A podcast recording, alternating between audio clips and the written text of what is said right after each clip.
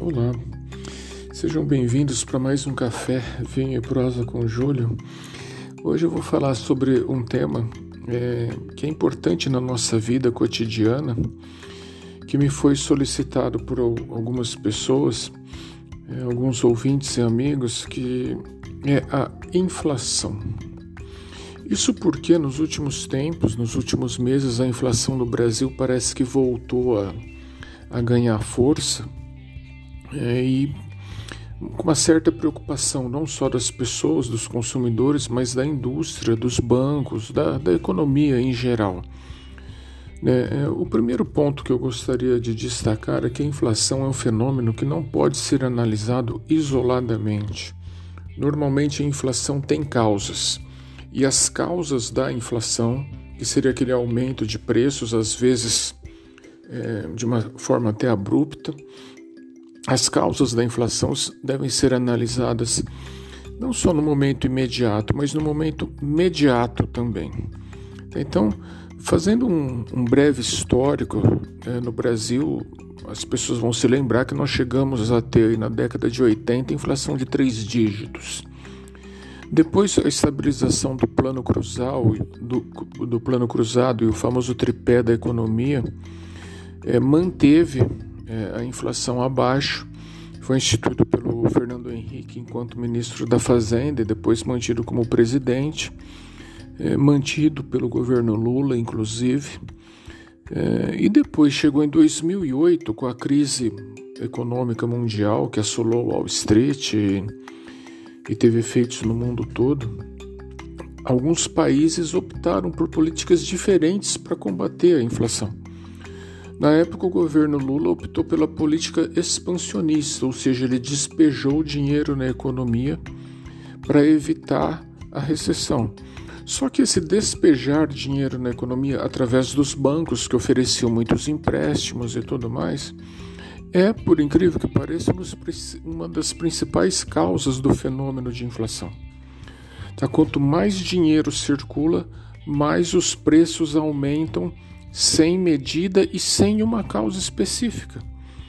Tá? Quem é um pouco mais velho vai se lembrar, de repente a indústria automobilística é, não tinha carros nos pátios para vender.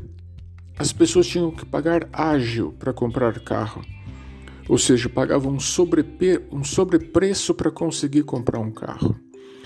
Agora, fazendo a roda da economia na compra do carro, quem financiava era o banco muitos bancos pertencentes às próprias montadoras. Tá? É, então, ou seja, a montadora ganhava na venda do carro e no financiamento do carro. Cada carro saía uma média de três vezes o seu valor para quem adquiria. Mas todo mundo optava, muita gente optava por adquirir o carro nessa circunstância, porque era a expansão econômica. Tá? É, quando você despeja dinheiro na economia, você gera inflação. Isso é inquestionável. Tá? Mas só para recapitular e fazer um pouquinho do, do histórico. Com o fim da Segunda Guerra, dois tratados muito famosos foram assinados. O Tratado de Yalta, sobre o aspecto político, e todo mundo vai se lembrar daquela famosa é, foto onde estava Roosevelt, Churchill e Stalin no Tratado de Yalta mas existia um tratado econômico que passou a regular a economia no mundo, que era o Tratado de Bretton Woods. E esse tratado estabelecia o ouro como lastro da moeda. Esse tratado vigorou durante muitos anos, inclusive na época chamada época de ouro da economia americana, que foram os anos 60. Mas ele foi, os Estados Unidos saíram de Bretton Woods no, é, em 1972 quando teve o famoso crash do petróleo, a crise do Oriente Médio, é, e ao sair de Bretton Woods, o ouro também passou a não ser mais o lastro da economia. O lastro da economia passou a ser a chamada moeda fiduciária. O que é essa moeda fiduciária? É a moeda que tem a credibilidade do mercado, do mercado interno e do mercado internacional. Tá? Na época, os Estados Unidos, sem dúvida, a economia mais forte do mundo, e com o dólar passou a ser o ponto de referência para a economia mundial. Tá? Tudo, tudo era baseado no sistema do dólar.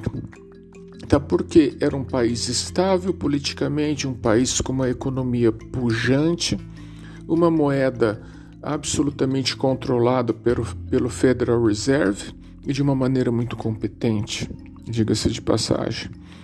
Tá, então, ou seja, não é que o dólar passou a ser uma moeda mundial sob o aspecto oficial, mas ele passou a ser a moeda de referência sob esse aspecto de confiança. Ao passo que países de terceiro mundo, países pobres como o Brasil, tinham suas moedas, é só vocês verem quantas vezes trocou de nome. Era Cruzeiro, Cruzado, Cruzado Novo, Real. Então, até isso revela a fragilidade da economia e da moeda brasileira ao longo do tempo. Então, ou seja, o real sempre teve uma, um valor muito menor do que o dólar. E quando lá em 97, 98, o real chegou a ter um valor de um dólar, aquilo era irreal, aquilo era ilusório. Até porque a economia do Brasil nunca chegou perto da economia americana para ter a sua moeda no mesmo valor que a moeda norte-americana. Tanto que depois, aos poucos, se voltou ao normal. E agora, com a pandemia, é, isso se revelou assim, se escancarou, porque do, de uma semana para outra, o real perdeu valor absurdamente no cenário internacional, ao passo que o dólar e o euro não. Então, ou seja, economias frágeis têm moedas frágeis. Tá? Muito do que gera inflação, agora voltando aí mais para o nosso dia a dia, é dinheiro na economia. E nós passamos por um ciclo em 2008, onde se injetou muito dinheiro na economia. O Brasil ainda não tinha se recuperado da, entre aspas, marolinha, que nunca foi marola, a crise de 2008. E aí veio a pandemia. E com a pandemia, o governo teve que pôr mais dinheiro na economia. Tá? Por quê? Porque tinha pessoas passando necessidade, desemprego aumentando, o governo teve que bancar tudo isso. E como que o governo banca esse tipo de situação? Rodando, girando moeda. E ao girar moeda, ele põe dinheiro na economia, ele manteve alguns padrões de consumo, mesmo com muitas pessoas não trabalhando. Ele manteve um padrão de consumo sob esse aspecto, mas ele foi pondo dinheiro na economia. Tá? Isso gera consumo, isso gera o que? O aumento de preço de bens e serviços por consequência, gera inflação.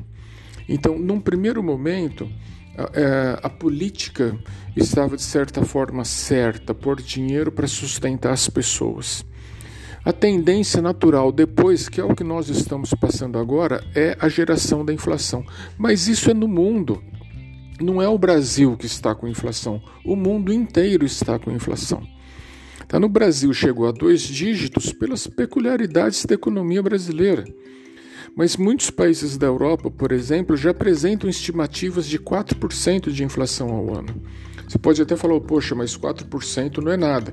Depende, porque são países que estavam acostumados a viver com inflação de 1, 0,8 de inflação ao ano. Então, quando você tem uma economia estável, 4% é muito, é um absurdo. Tá? Então, ou seja, esses custos da pandemia, digamos assim, é, estão começando a aparecer. Então, de, de, um, de uma manutenção necessária do, do povo para uma inflação, é, como vem acontecendo atualmente, nós vamos passar por uma fase de recessão no futuro, no, no futuro breve. Isso faz parte do ciclo econômico. Tá? Não existe muita mágica na história e a história do mundo, a história econômica do mundo diz isso. A emissão de moeda gera inflação e recessão sequencialmente falando. Nós temos ainda em paralelo uma proeminência muito grande da China no cenário global. A China hoje é a grande detentora do sistema de navegação mundial. A China controla o sistema de navegação comercial quase que na sua totalidade. Taiwan controla a emissão e fabricação de chips para materiais eletrônicos quase que na totalidade. Tá, então, ou seja, a importância da China e de Taiwan neste momento é crucial. Se a China de um dia para o outro falar nós fecharemos os portos e navios, vai gerar uma crise no mundo que vai parar o mundo sob aspecto comercial. Então, esse tipo de situação nós precisamos levar em conta e talvez até que os governos abram os olhos e criem mecanismos para evitar esse tipo de coisa. Tá? É óbvio que a China não tem interesse em fazer isso, mas é óbvio também que para o cenário global ter um país que controla a grande maioria do sistema de navegação de produtos no mundo não é bom. Tá? Isso também, historicamente, se pode dizer que não é bom. Então, interiormente, quando nós pensamos em cadeias de produção, e o, rompimento de um dos elos da cadeia também vai fazer com que os produtos da, daquele elo para frente sejam inflacionados. Então, ou seja, nós temos é, hoje no Brasil uma economia que está fragilizada, mas a culpa dessa fragilização não pode ser atribuída a um ou ao atual governo.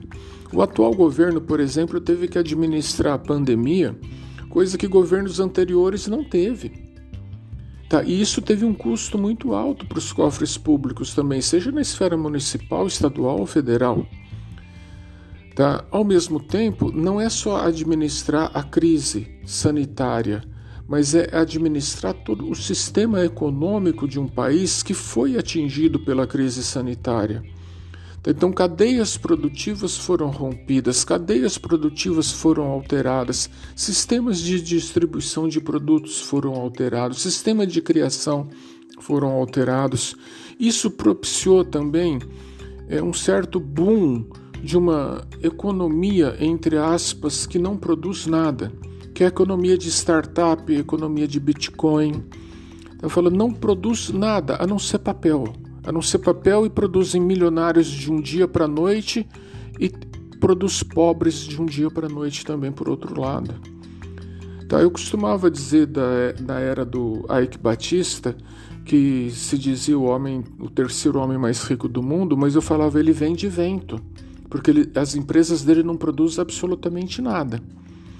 Bom, quando terminaram, quando fecharam as torneiras do BNDES para ele, ele não, se, ele não se sustentou um ano e quebrou. Então a mesma coisa é essa economia virtual que não tem lastro, que não tem garantia. Tá? Essa é uma economia muito perigosa. Então você vê startups que arrecadam 200, 300 milhões num dia na bolsa de valores, mas que até hoje nem para o mercado elas foram, não estão produzindo absolutamente, não produz riqueza. Então, ou seja, o Brasil precisa é se aperceber de uma coisa: o mundo vai voltar a girar pela economia real e nós não podemos nos, nos iludir com essa economia virtual, porque essa é o principal fator de inflação hoje em dia.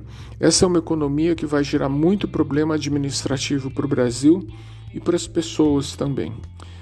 Óbvio que o tema não se esgotou, né? porque falar de inflação em 15 minutos é absolutamente impossível. Mas eu procurei dar algumas pinceladas aí na, na generalidade. Espero que todos tenham gostado de mais esse café, vinho e prosa com Júlio. Obrigado, até a próxima.